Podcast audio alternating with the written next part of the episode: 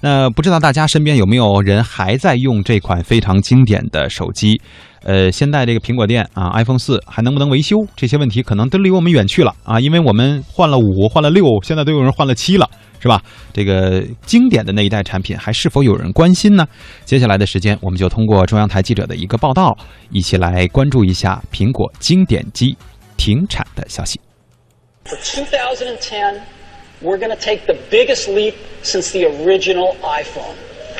And so today, today, we're introducing iPhone 4. This is really hot. 您正在听到的这段颇有历史感的录音，来自2010年乔布斯本人的 iPhone 4发布会。他用 “hot” 来形容得意之作，我也说不好在这里最贴切的翻译是火爆、热辣还是新潮。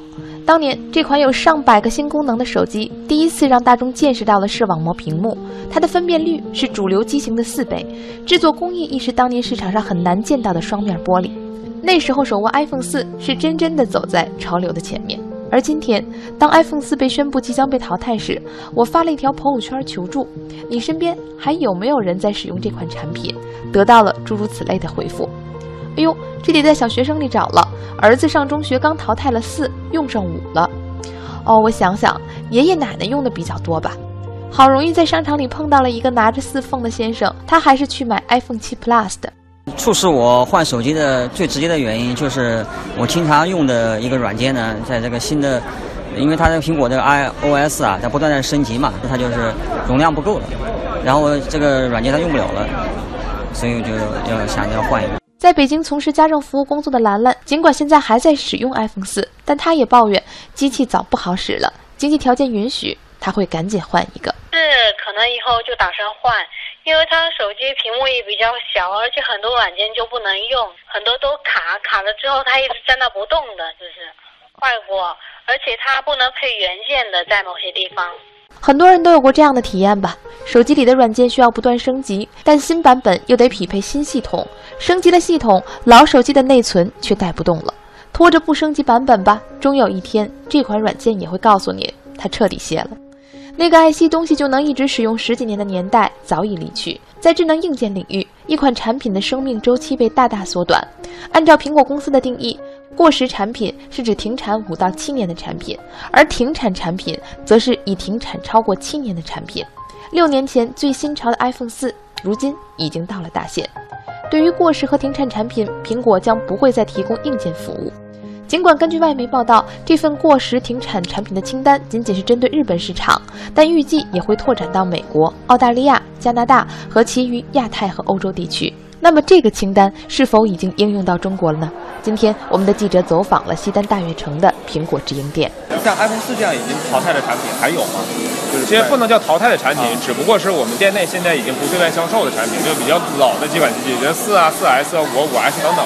这都已经是很多年前我们呃发布的产品了，现在在店内现在是没有针对这样的销售了，可能有其他的一些呃，比如说官方的一些渠道，比如说官方的授权零售商啊等等，可以查阅一下他们那边是不是有这样的机器的销售。那现在这边还有销售 iPhone 四的配件吗？啊，你说比如线什么的，是吧？就是比如说我们会查我们的库存，说有的话我们是会的。啊，因为有些顾客毕竟有这样的需求，我们也愿意说让顾客在这边得到一个更好、更好的一个结果。今天，当 iPhone 四被列入过时停产产品的消息被转载后，不少人开始在社交网络上晒出自己曾经用过的这台经典机型。有的女孩说：“我的 iPhone 四啊，现在还在抽屉里躺着呢，里面有从高三到大一的很多短信记录，有一个我玩到一百八十多关的《冰雪奇缘》消消乐游戏，还有一个很好看、很好看的手机壳。”从高二开始使用 iPhone 四到大四还没有彻底封箱的男生小李则表示，那里面的照片收藏着他的青春回忆。尽管现在连买个充电线都不好找了。